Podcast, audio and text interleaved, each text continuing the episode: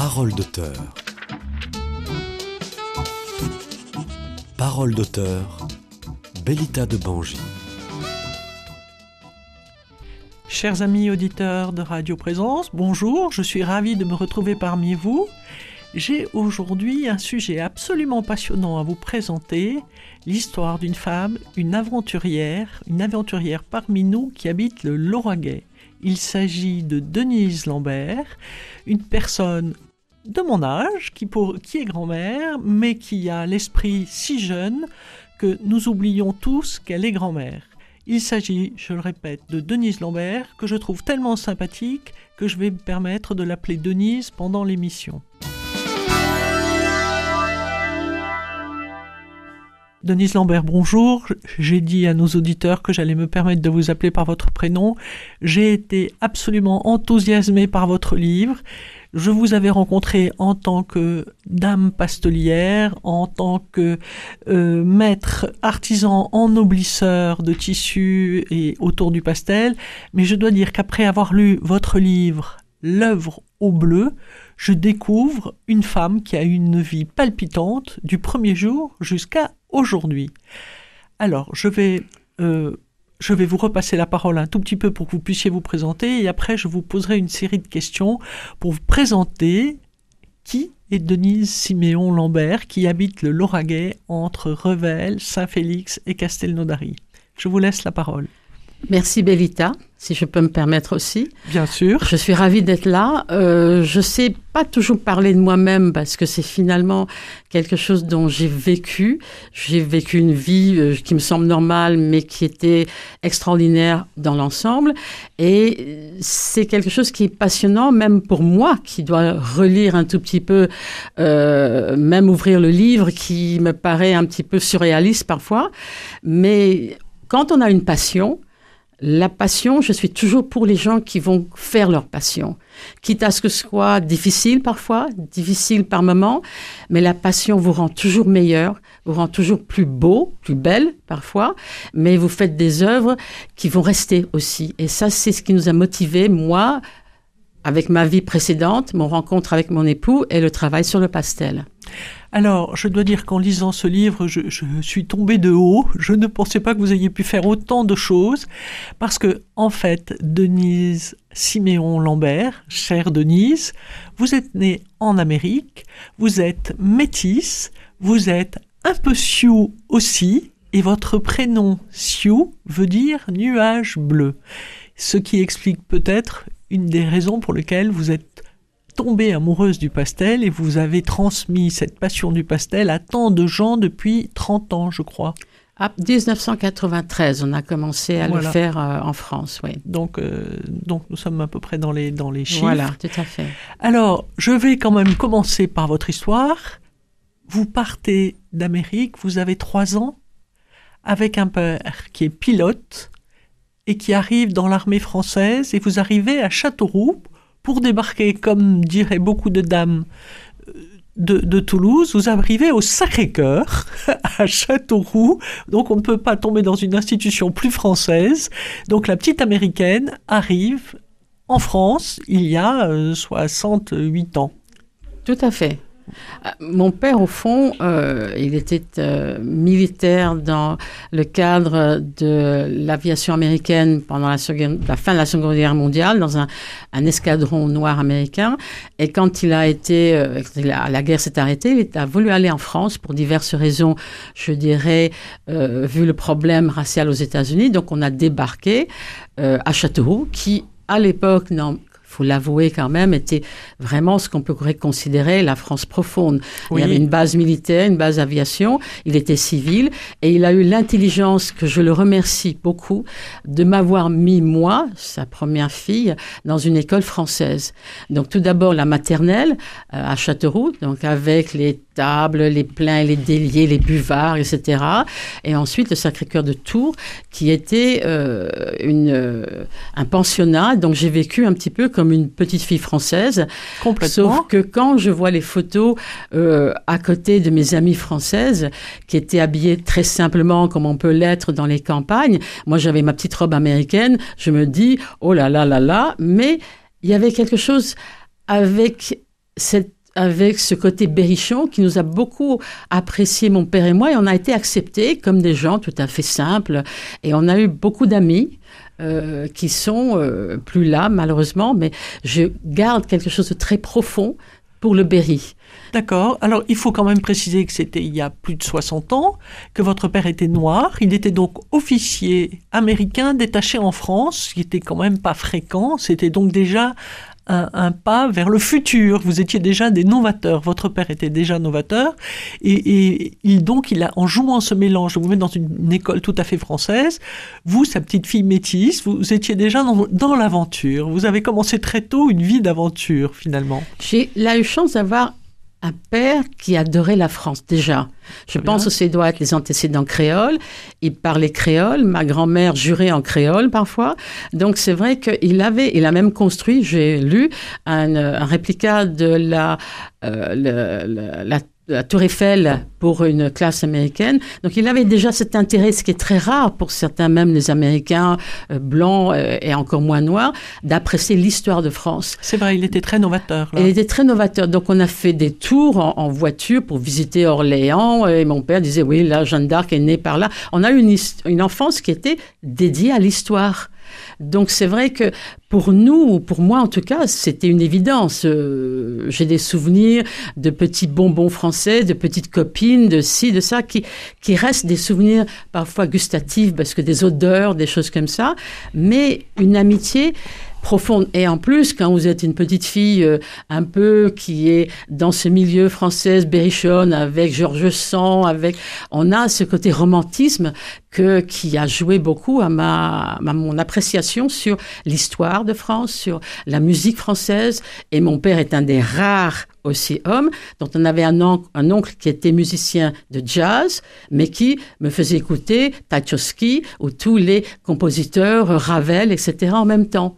Donc vous étiez, vous avez été intégré immédiatement.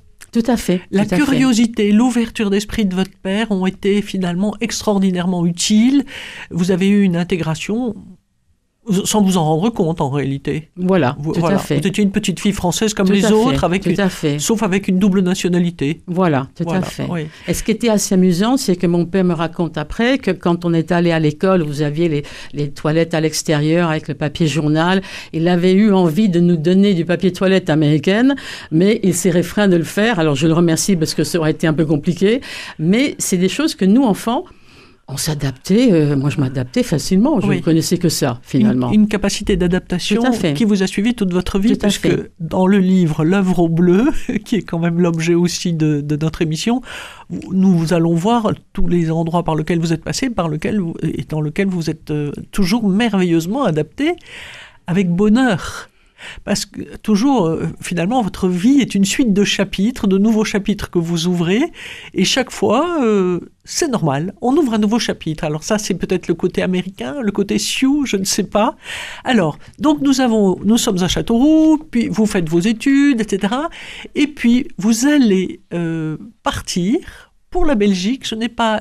Le Luxembourg. Pour le Luxembourg. Et euh, donc vous allez travailler parce que vous êtes une personne très dynamique. Et avant de vous marier, parce que vous allez rencontrer très vite Henri Lambert, avec lequel vous ferez ces choses extraordinaires, mais vous déjà, vous commencez par faire des choses extraordinaires, puisque vous avez 20 ans et vous avez décidé d'adopter un petit garçon. Tout à fait. Ce qui est incroyable à l'époque, puisque aujourd'hui vous avez 70 ans, comme Brigitte Macron. 71. 71, pardon. et donc un âge euh, quand même. Et que à l'époque, vous avez 20 ans, il y a 50 ans, vous décidez d'adopter un petit garçon noir, toute seule, alors que vous n'avez pas de mari ni de conjoint à vos côtés. Ça, c'est déjà la première aventure incroyable, avec une audace vraiment euh, aucune française n'aurait osé faire ça. Non, je pense que c'est un tout petit peu d'insouciance aussi. C'est surtout détermination. Déterminé, oui, je vous sens déterminé. Voilà, et, surtout, c'est un petit métissage euh, sud-américain. Je l'appelais le petit Mougli, mon fils, parce qu'il avait le côté un peu maya et que euh, c'était quelque chose de fabuleux. C'était un enfant fabuleux, je l'avais tout petit, il fallait que je me débrouille déjà dans un métier qui me permettait de l'amener avec moi, mais on a eu une relation pas tout à fait, je dirais, fusionnelle dans le sens négatif du terme, mais on, avait une re- relation intime qui rele- relevait du respect de, de son petit caractère à lui, hein, euh, un peu aussi latin, et du mien. Mais on s'est trouvé un équilibre qui était fabuleux. Donc, donc à 20 ans, vous êtes maman Voilà. d'un bébé que vous êtes allé chercher en Afrique, comme Et- et en centrale. euh, pardon, en Amérique centrale. Et euh, comme euh, en fait vous êtes une pionnière déjà, une aventurière, alors que vous ne le savez absolument pas, vous allez faire la, la première page de parents. Une jeune femme va chercher un bébé et, et le ramène et en fait resplendit de bonheur avec ce bébé et ce bébé qui a maintenant 45 ans ou À peu près. oui. Tout à fait. Qui a ses propres enfants qui d'ailleurs. a ses propres enfants, donc puisque vous êtes grand-mère. Enfin, c'était quand même une première. Alors, vous êtes là maintenant au Luxembourg avec ce petit garçon, et puis vous allez, puisque vous travaillez déjà, vous avez fini vos études, vous allez rencontrer quelqu'un avec lequel vous allez vous entendre merveilleusement, puisqu'il va devenir votre mari, c'est euh, donc Henri Lambert, avec lequel vous allez commencer une aventure assez particulière qui n'a rien à voir avec le pastel dans lequel vous tomberez 20 ans plus tard. C'est une galerie de peinture à rendu. C'est comme ça qu'on dit. À Redu. Redu, C'est devenu le village du livre euh, qui était euh, scindé avec le village anglais de, de livres d'occasion en Angleterre et on a décidé de changer ce petit village dans les Ardennes dont on a hérité une maison d'hôtes en quelque chose d'intéressant. On avait pensé même à la maison d'Hercule Poirot. Mais finalement, c'est devenu le village du livre où on avait une galerie d'art contemporain très connue par la suite par, le, par Bruxelles et le gouvernement belge. Et on vendait des partitions d'occasion et des livres d'art d'occasion. Ça aussi, c'est une première. À l'époque, c'était vraiment une petite révolution. Les livres d'occasion, personne n'en achetait. Enfin, il fallait vraiment être novateur dans sa tête pour avoir cette idée. Donc, vous êtes à Redu et vous avez une maison d'hôtes. Vous allez commencer dans les livres et vous allez faire cette galerie d'art contemporaine où beaucoup de gens vont venir. Alors, j'ai lu dans l'œuvre au bleu le nombre d'artistes qui sont venus et combien vous êtes. Vous n'êtes pas du tout brocanteur, vous êtes dans l'art contemporain. Voilà, tout à fait. Donc novateur aussi, et ces artistes qui viennent vous voir finalement deviennent des amis. C'est un cercle d'amis qui était merveilleux parce qu'il faut se dire que les galeries d'art étaient souvent dans les grandes métropoles. Et là, on délocalise un galerie d'art. C'est une un révolution, C'était une une révolution révolution. que les gens ont appréciée parce qu'ils pouvaient venir à leur aise et pas venir simplement à un vernissage. On a fait des choses avec mon époux surréalistes, bien entendu, puisqu'il est quand même belge, qu'on n'aurait jamais pu faire ailleurs. C'était une aventure extraordinaire euh, entre les artisans qui faisaient le papier et tous les, les grands artistes qui sont venus par plaisir et qui ont partagé leur savoir-faire des grands livres monumentaux. C'était un événement extraordinaire. Oui. En fait, vous étiez à quelle distance de Bruxelles? À peu près une heure et demie de route par l'autoroute. Ah oui, À il fallait de la- quand voilà, même. à- ouais. Oui, mais euh, les Ardennes belges étaient quand même très appréciées. Et on était à côté de la station euh, suivie de, de, de satellite de l'ESA, la station européenne. Ah oui, oui, c'est vrai que vous en parlez dans votre livre aussi, oui, du côté aérospatial, enfin, voilà, du côté spatial, oui. Ouais. Oui. Enfin, c'était quand même aussi, là, vous étiez pionnier avec votre, avec Henri Lambert, qui n'était pas encore votre mari. Alors, euh, visiblement, une entente, une excellente entente, une complémentarité entre vous deux. Euh, votre mari, euh, finalement, très, euh, il était dans la décoration, il était photographe, il était, il écrivait, il faisait beaucoup de choses. Une complémentarité entre vous deux. Euh, il- vous dites dans votre livre, c'était lui le capitaine, moi je n'étais que le moussaillon. Tout Voilà. à fait. Ce qui est très joli, une très jolie façon Notre de... galerie d'art s'appelait d'ailleurs le bateau ivre. Oui, un très joli nom. Alors finalement, au bout de quelques années, vous décidez de vous marier. Oui. Voilà. Oui. Bon, après tout, il y a déjà un enfant euh, que votre mari avait adopté, enfin Henri Lambert avait adopté. Et alors là, déjà, euh, vous, êtes, vous êtes très jeune euh, finalement, et on voit, des, on voit votre originalité puisque vous n'allez pas du tout vous marier dans une robe blanche, mais dans une ravissante robe rouge. Nous avons la chance de vous voir en photo dans L'œuvre au bleu, le, le livre que vous venez de faire, que vous venez d'éditer il y a une semaine. Et vous expliquez que c'est un, un grand couturier euh, belge qui a dessiné le modèle et que finalement les robes blanches sont très très récentes. C'est une invention, enfin c'est une, euh, une découverte récente la robe blanche. Avant les femmes se mariaient Tout dans la fait, oui. voilà. Donc euh, c'était quand même assez original déjà ce, ce mariage avec le gâteau en forme de bateau comme le bateau ivre. Donc là la fête, vous décrivez la fête, c'est un, un moment de bonheur. Et puis vous décidez avec votre mari désormais d'adopter un deuxième enfant, Mhm. un deuxième enfant de couleur aussi D'Afrique, du Mali. du Mali. Et alors, euh, je ne sais pas si je l'ai dit à nos amis auditeurs, vous avez euh, des ancêtres Sioux aussi, et, et vous avez un prénom Sioux que je n'arriverai pas à prononcer, mais qui veut dire nuage bleu. Mhm. Et là, vous allez adopter une petite fille au Mali, et cette petite fille, quand elle va être baptisée, euh, je voudrais que vous racontiez comment, euh, quelle est la couleur dans laquelle elle va être baptisée. Parce que ce sont des petits cailloux que je jette pour, Oui. nos, pour nos auditeurs. Elle a été baptisée dans une petite robe africaine qu'on a fait faire avec un turban en bleu. Elle a été baptisée sur la Meuse, sur une rivière qui est aussi bleue. Et ça a été un moment extraordinaire qui est, j'ai vraiment l'impression, comme vous dites, c'est des petits cailloux qui nous amènent entre les, les- les aviateurs, euh, le bleu du ciel, le bleu de sa petite tenue de, de baptême dont elle est très fière de l'avoir gardée. Et tout ça va amener effectivement à notre projet Un, en France. un jour, ça, voilà. Voilà. Oui, ce n'est pas pour rien, parce que je ne vous dis pas tout, chers auditeurs, parce qu'il faut que vous découvriez en pointillé l'histoire de Denise Lambert, parce qu'en réalité, avant de devenir une dame du pastel, elle a fait énormément de choses, mais il y avait toujours ce bleu en pointillé. Donc la petite fille arrive, donc euh, famille euh, tout à fait normale, ma- maintenant à quatre. Vous êtes toujours à Redu, donc vous continuez les expositions, les livres, euh, les concerts musicaux aussi. Mhm. Et puis un jour, finalement, euh, la passion de, de, de tout ça, vous trouvez avec votre mari qu'il faudrait peut-être changer d'air. Mhm.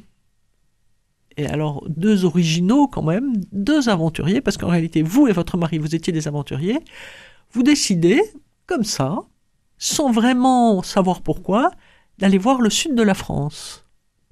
Alors, je voudrais que vous me racontiez un petit peu comment vous êtes arrivé dans le sud de la France, il y a 30 ans. C'était, comme tout ce qui se passe avec nous, un coup du hasard. Mais je pense qu'il n'y a jamais vraiment le hasard. Il n'y a pas de Ah, Il y hasard. a quelqu'un en haut peut-être qui voudrait qu'on continue.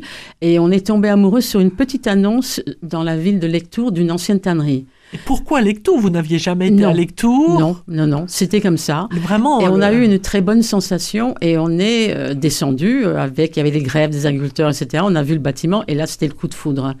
On est remonté, on a vendu Redu, on a, euh, les gens ont beaucoup rigolé parce qu'on avait l'impression d'être des, des, des immigrants avec euh, 36 000 choses, l'oiseau, les deux chiens, le chat dans la voiture. Et on a fait toute la route pour arriver dans cette ancienne tannerie qui était en ruine, mais on était heureux. Oui, oui, oui. Vous étiez guidé par. euh, Par l'eau. C'est toujours par l'eau, d'abord. Par le bleu de l'eau, par le bleu du ciel, par la lumière. C'est Mon époux voulait une rivière, ben on était à côté de la rivière du Gers. D'accord. Et jamais de doute. Non, jamais. C'est ça qui est extraordinaire dans votre vie et dans votre livre, c'est que vous y allez. Vous y allez, jamais de regrets, jamais de remords, et pourtant c'est pas toujours facile. Et euh, voilà, donc vous arrivez à Lectour, dans cette tannerie qui est de quelle époque? Il y a deux parties. Il y a une ancienne chapelle des pèlerins lépreux, les cagots, dont il y avait quatre volets. Et il y avait la partie tannerie royale qui travaillait avec la manufacture, royale de Lectour en lavant les pots dans la rivière. À l'époque, il y avait deux, trois tanneries en bord du Gers. Le sien, le nôtre est resté. On a retrouvé des cuves, d'ailleurs, dans la deuxième partie. Mais il faut se dire qu'on dormait par terre, que les enfants étaient contents, que j'avais fait descendre ma jument et qu'on a- on vivait un peu comme des bohèmes, mais on était heureux. La maison nous a accueillis. Quand on est rentré, on sentait que c'était très bien. Vous avez senti les ondes? Tout à fait. Oui, Alors, nous allons profiter de ce- cette arrivée à Lectour pour faire une petite pause et pour écouter Nina Simone.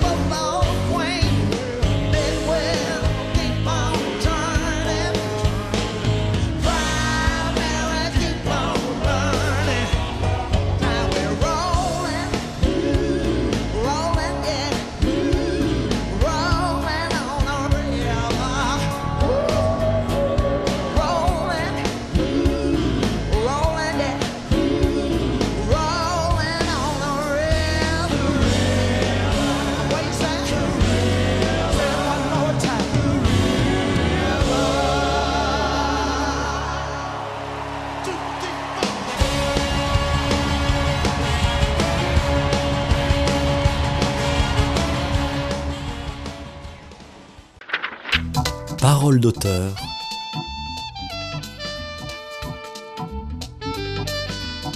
Bellita de Bangi.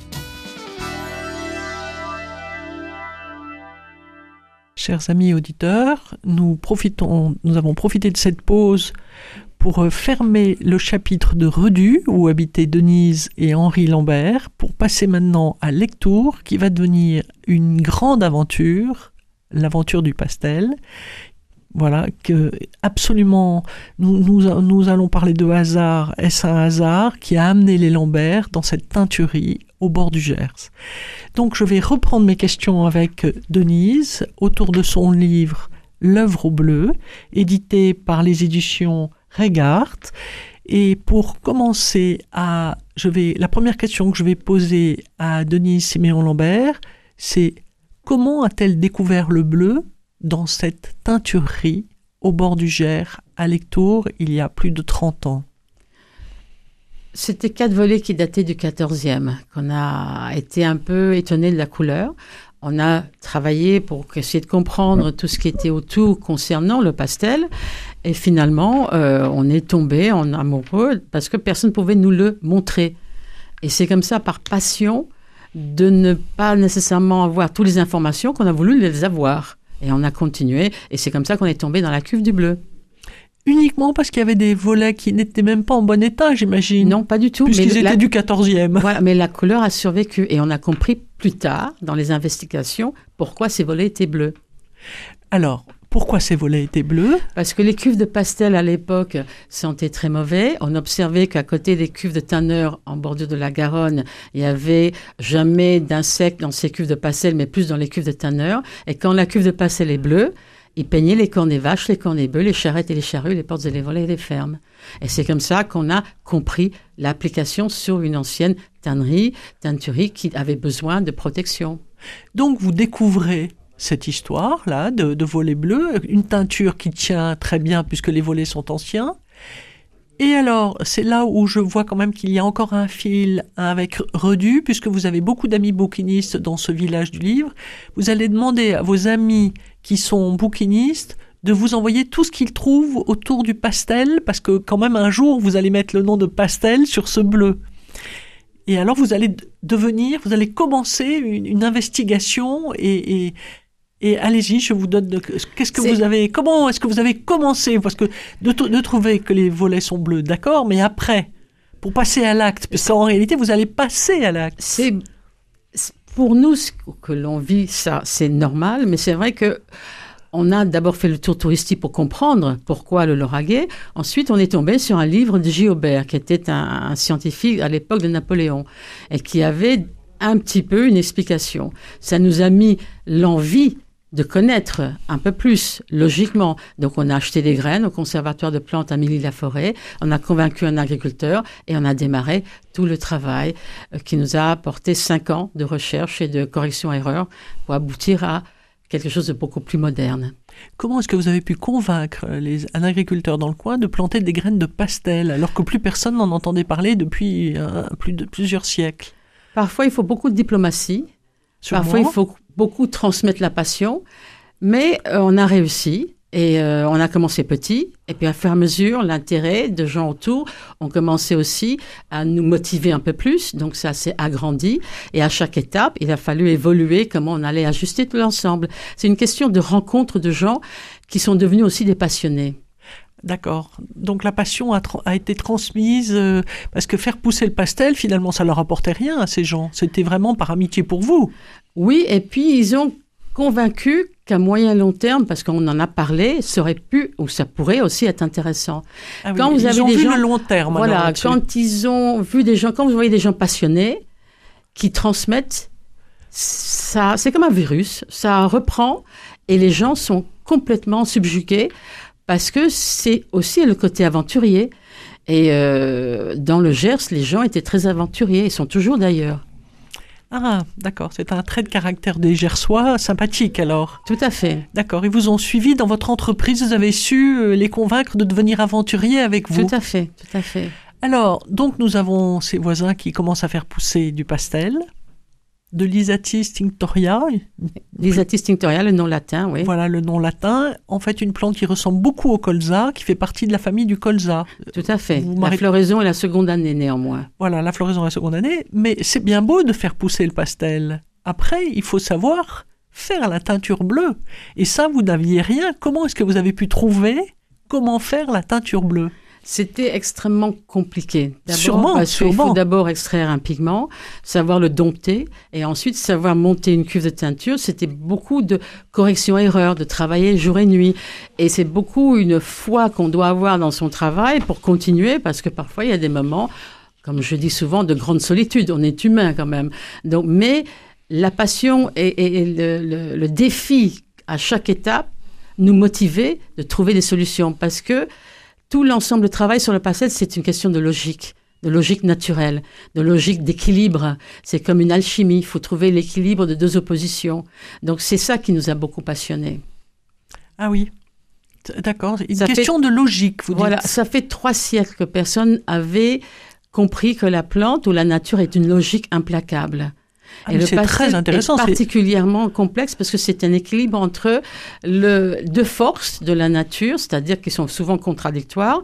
Vous avez un pigment ou des bactéries dans ce pigment qui sont compliquées à gérer, comme celui du pain ou celui euh, de la, la préparation de bière, la formation de bière et la levure.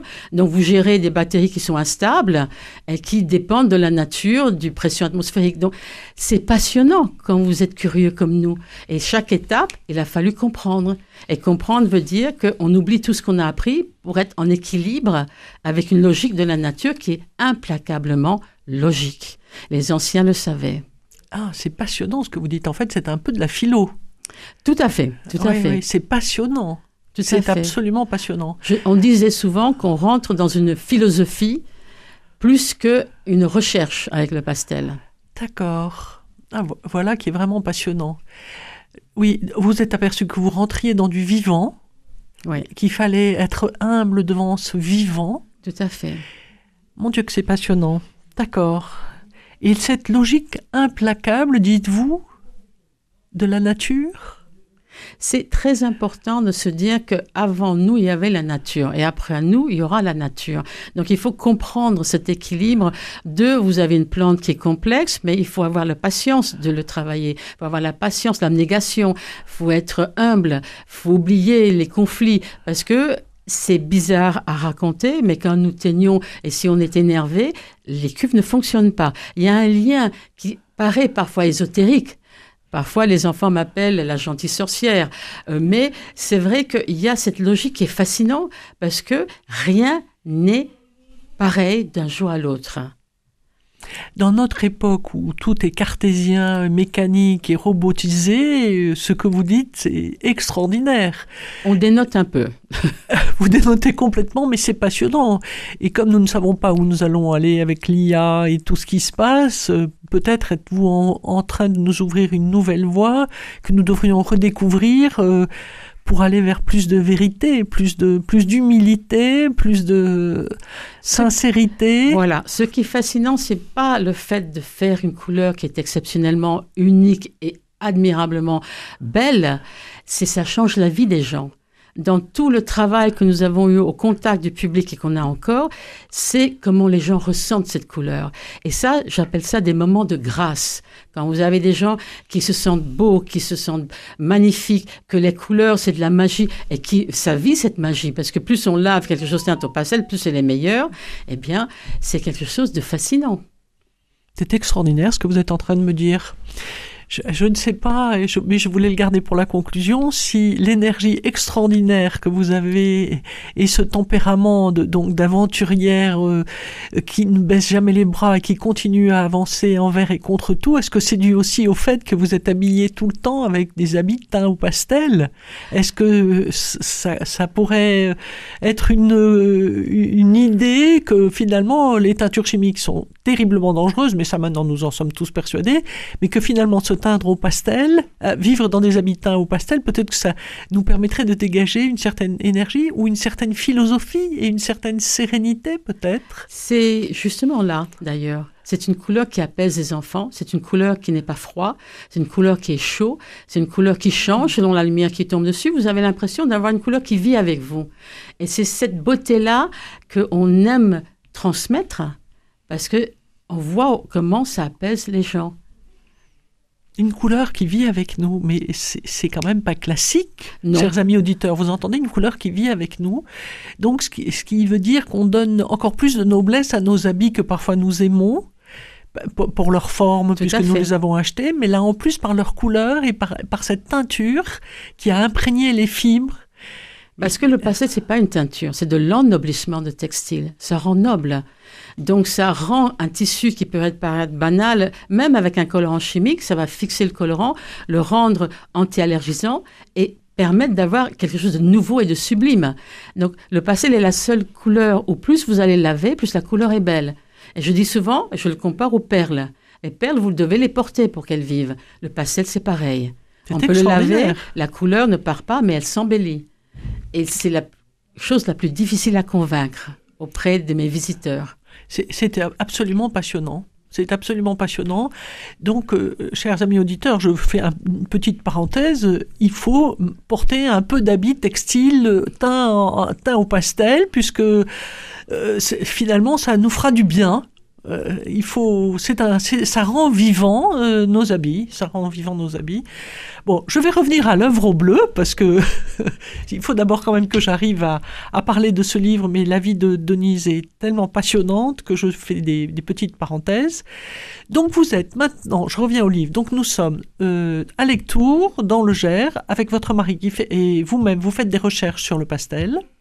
En réalité, vous, vous découvrez énormément de choses. Vous arrivez à convaincre vos voisins à planter du, du pastel. Je précise quand même que vous, vous n'avez pas complètement coupé avec Redu, puisque vous faites encore des expositions d'artistes. Vous avez encore des artistes qui viennent exposer chez vous et vous avez maintenant non pas des gens qui viennent acheter des livres, mais des gens qui viennent visiter ce que vous avez installé pour euh, faire connaître le pastel. Et vous avez énormément de visiteurs. Quand nous étions dans le Gers, oui, parce qu'on avait une galerie d'art qui exposait tous les artistes qui travaillaient un peu avec le pastel. Voilà, donc ça c'est un peu la suite de Redu où ça. aviez Et beaucoup d'artistes. permettait oui. aux gens de voir la couleur d'une autre manière, en beaux-arts par exemple. Euh, mais c'est vrai que c'était unique dans ce cas-là. On avait quelque chose qui était vraiment euh, une institution à, à Lectour. Euh, après, pour diverses raisons dont peut-être vous allez en parler, mais mon époux est décédé Et brutalement. oui, malheureusement, oui. Et là, on a, où j'ai décidé de continuer. Euh, Pour lui, pour nous d'ailleurs, et pour la famille, mais dans un autre lieu, parce que j'aime bien les changements, euh, Oui. c'est plus, per- c'est mieux. Et on s'est installé euh, à Roumains et on continue, on perdure. Et ma fille m'a fait la gentille remarque que tout le monde pensait que j'allais arrêter au décès de mon époux, mais ma fille m'a gentiment expliqué à ses amis, tu ne connais pas ma mère, Oui. elle continue. Oui, oui, ça c'était mal vous connaître. Les gens qui ont dit ça, quand on lit votre livre, c'était impensable que vous arrêtiez, oui. Oui, malheureusement, alors il va arriver quelque chose de terrible, le décès de votre mari. Et, euh, mais l'affaire est bien lancée.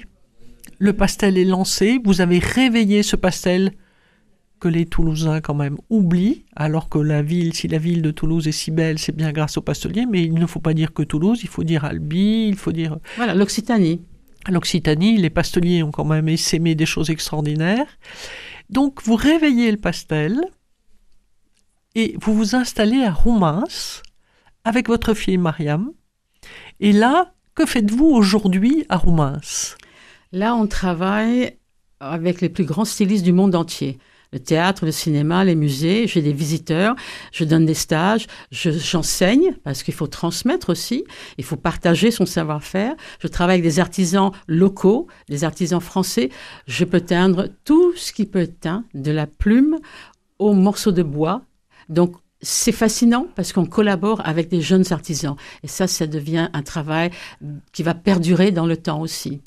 D'accord. Quand vous dites que vous pouvez teindre n'importe quoi, vous pouvez teindre du bois. Vous avez déjà teint du bois? Nous avons déjà teint des- du bois pour des sculptures japonais, par exemple. D'accord. Et même si le Japon a leur propre indigo, ils sont ravis de travailler avec le pastel. Alors, euh, l'indigo est quand même une plante c'est aussi naturel. Est-ce que vous pouvez nous faire la différence entre la teinture de l'indigo et la teinture du pastel? La teinture à l'indigo est parfois plus simple que le pastel. C'est un bleu plus rouge. Ça contient une partie plus violine. Il n'a pas la même tenue et c'est très beau dans un soleil très dur dans les climats tropicaux, sur des fibres comme le coton. Le lin, par exemple, français, est beaucoup plus apte à être plus magnifique avec du pastel, qui est plus doux. Mais il faut savoir que le pastel donnait 13 nuances à l'époque des rois de France, des bleus blancs au bleu noir les bleus d'enfer. Donc ce n'est pas que des couleurs malgré le terme pastel qui a été utilisé à d'autres fins pour expliquer une couleur un peu plus pâle. Oui, qui a été un peu faussé en réalité, oui. Donc vous nous parlez de ces 13 nuances de bleu données par le pastel. Et quand on obtient le, le bleu d'enfer, je crois, est la couleur la plus foncée. C'est exact. Est-ce que ça, ça se maintient ou est-ce qu'on- ou il faut repasser à la Ah teinture? non, non, non, non, le pastel tient bien, mais il faut savoir qu'à l'époque, c'était de la laine de l'époque et de la soie. Maintenant, tout est différent. Vous avez des apprêts qui font un peu casser. Vous avez autre chose comme fibre, donc on ne peut pas nécessairement avoir les mêmes bleus qu'au XVe siècle. Mais ça, c'est là, c'est normal. On a une pollution, on a plein de choses. Mais on arrive sur certains fibres qui sont beaucoup plus poreux que d'autres. Comment est-ce que les étrangers viennent vous voir à Roumins On a eu beaucoup de, on est encore d'ailleurs beaucoup de télévisions étrangères, de radio, etc. Et puis, on est connu dans le monde entier. Donc, on reçoit des, soit des stylistes, soit des visiteurs qui ont entendu parler et qui veulent voir cette magie de cette couleur. Et c'est fascinant comme, comment nous pouvons leur expliquer et qui sortent avec des éclats de lumière dans les yeux. Oui, vous arrivez tous à les convaincre en fait. Ben voilà. Oui, oui. oui.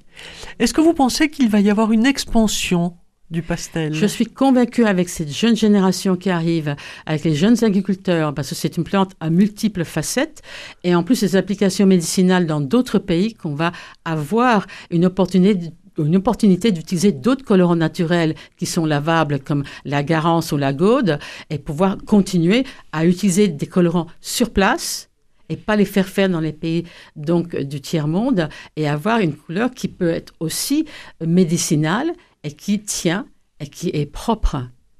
Quand vous dites médicinal, vous voulez dire quoi exactement? Le pastel est un antibiotique antibactérien, un antiallergisant. Ça, été utilisé d'ailleurs pour un anti-hémorragique à l'époque aussi romaine. Donc il y a encore du travail que en Autriche on travaille avec, l'Angleterre, même la Corée du Sud, où je suis régulièrement invitée dans des symposiums internationaux de colorants euh, naturels et je représente la France et le pastel. D'accord. Il y a des grandes avancées sur euh, le côté médicinal Il y a des grandes avancées, je ne peux pas euh, vous le dire au- aujourd'hui, mais je suis tenue au courant des très grandes av- euh, avancées. Est-ce est-ce que vous pensez que la région pourrait redevenir un pays de pastel? J'espère, parce que c'est très important, même si je travaille avec la Fédération des cultivateurs de lin au nord et avec une dame qui fait le bleu normand, qui est du pastel.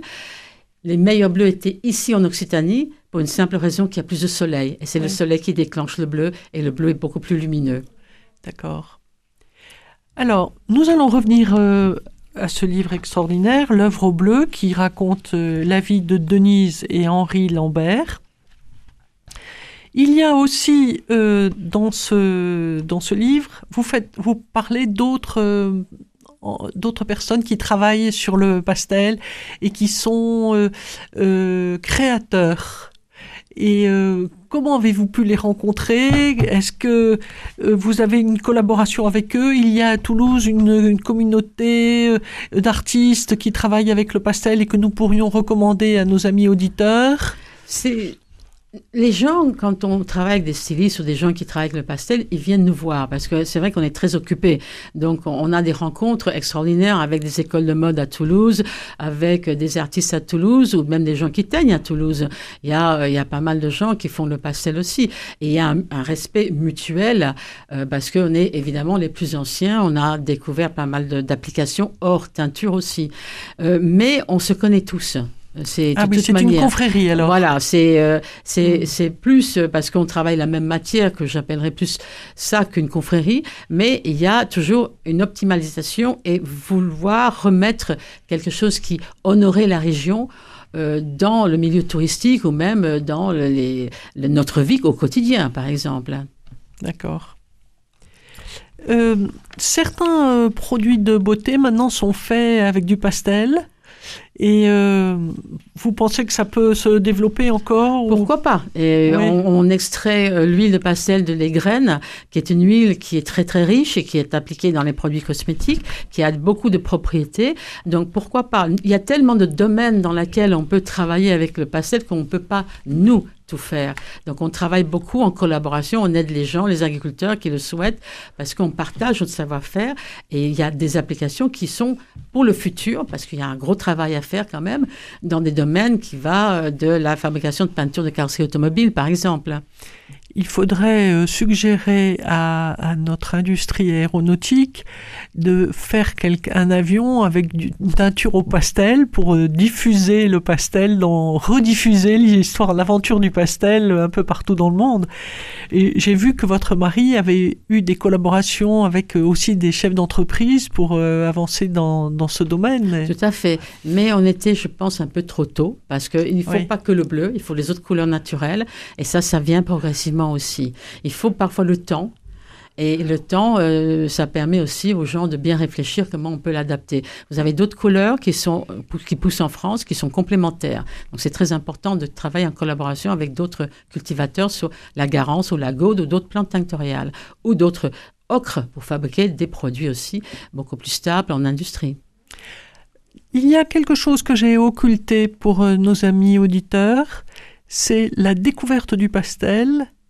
Qui en est à l'origine et dans quel pays? Parce qu'en réalité, nous, nous parlons du pastel au XVIIe qui a fait la richesse du- pays de Cocagne, mais en réalité, le pastel, c'est bien antérieur. Oui, et le pastel est, européen. Et ça poussait en Finlande. D'autres pays ont d'autres noms pour la même plante, mais on a toujours recherché le bleu. Et le pastel, tinctoria, poussait partout. On pense que ça vient du Moyen-Orient. Il y en avait en Turquie et nord de l'Égypte. Mais personne va revendiquer le fait de travailler avec une couleur qui est reliée à la magie, parce que quand vous sortez d'un tissu, euh, d'une cuve qui est jaune, un tissu qui passe du jaune vert au bleu, c'était souvent lié à la sorcellerie, à la magie noire et à l'alchimie. Donc transmettre un savoir-faire qu'on ne peut pas nécessairement écrire, c'était se protéger aussi. Et ça, c'est très important à comprendre, cet ésotérisme autour du pastel, parce que c'est une couleur qui n'a rien d'évident. Rien d'évident, oui, ça c'est certain. Vous parlez aussi, il me semble, dans le livre d'Égypte, où déjà il y avait du, de Tout la à fait. Il y, a, il y a des reconnaissances de bandelettes qui étaient teintes au pastel. Il y a des points comme ça où on a, dans d'autres pays, si on les sollicite et que si on est curieux comme nous, nous l'avons et qu'on est toujours, des, don- des données, des idées qui nous permettent de nous confort- conforter dans des pe- Peut-être des datations, on n'est jamais sûr, mais c'est assez compliqué parce qu'il n'y a pas une, euh, une machine qui va déterminer si c'est du pastel ou si c'est de l'indigo, parce que c'est la même molécule au départ. Après, c'est la, la vieillesse et c'est l'histoire du tissu qui va déterminer si ça a été fait avec du pastel antérieur à l'importation des indigos en Europe. Les indigos en Europe sont arrivés à quelle époque? Ça a commencé déjà euh, 15, 16e siècle, timidement, et ça va évidemment pour des raisons de culture dévastée par des guerres de religion et autres, euh, remplacer progressivement le pastel, on va mélanger les deux, et puis à la Révolution française, on va évidemment préférer l'indigo qui sera moins onéreux en provenance des colonies des Antilles françaises. Oui, et plus facile à travailler. plus facile, beaucoup- exactement. Beaucoup, plus facile à travailler, oui. Alors euh, après, euh, je voudrais revenir un petit peu au livre, ou peut-être parler des... euh, non, alors le livre, je voudrais quand même laisser au lecteur aussi le bonheur de, le- découvrir. Donc euh, cette œuvre au bleu sur les traces d'Henri et Denise Lambert, écrit par euh, Chantal Armagnac et Denise Lambert aux éditions Un autre regard.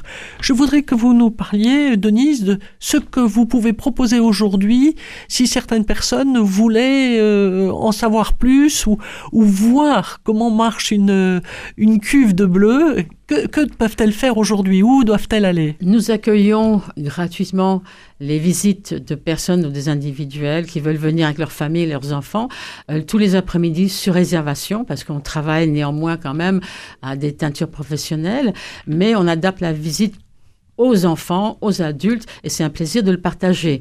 Euh, on peut, je participe parfois à des démonstrations médiévales ou Renaissance où on peut nous voir costumés, etc. Euh, on a évidemment beaucoup de solutions euh, de travailler en partenariat avec des stagiaires qui vont apprendre, etc. Alors, il faut préciser que vous êtes à Roumains, qui est un petit village de 200 habitants. À peu près un peu plus, mais voilà, 250. petit, petit, très un petit. petit village qui est entre Revel, Saint-Félix et Castelnaudary, un très joli petit village. Donc il faut euh, prendre rendez-vous pour aller voir euh, Denise Lambert et sa fille Mariam, qui euh, elle aussi est vouée au bleu. Et euh, je, je voudrais, euh, je voudrais euh, peut-être euh, vous faire écouter un morceau de musique avant de reparler, de, avant de conclure. On va écouter encore Nina Simone, qui était aussi une féministe avant l'heure, comme Denise, qui a ouvert euh, des, des chemins incroyables, seule et avec son mari, pour euh, les femmes entreprenantes et dynamiques.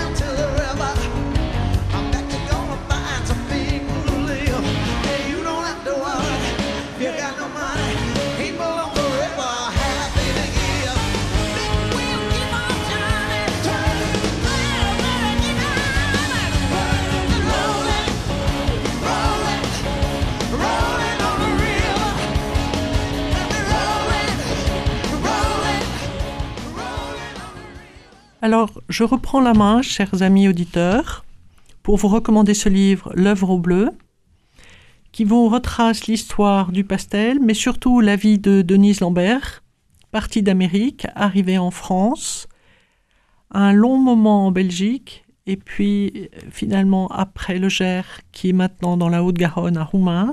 C'est donc l'histoire d'une femme hors du commun. C'est aussi l'histoire du pastel le pastel des teinturiers qui est arrivé quand même euh, dans la région au XVIIe siècle et qui est peut-être en train de renaître de, de ses cendres grâce à ce, couple Lambert qui a été d'un dynamisme extraordinaire. Et je voudrais pour conclure vous citer une phrase extraite de ce livre donc que Denise Lambert a choisi. Ce que chacun de nous fait de sa vie, il n'est pas seul. Une présence qu'il est seul à sentir l'accompagne. Cette citation d'Albert Camus, je crois qu'elle va merveilleusement pour Denise et Henri Lambert, pour Denise Lambert aujourd'hui en face de moi. Ils ne se sont jamais arrêtés, cette présence, visiblement, ils l'ont en eux.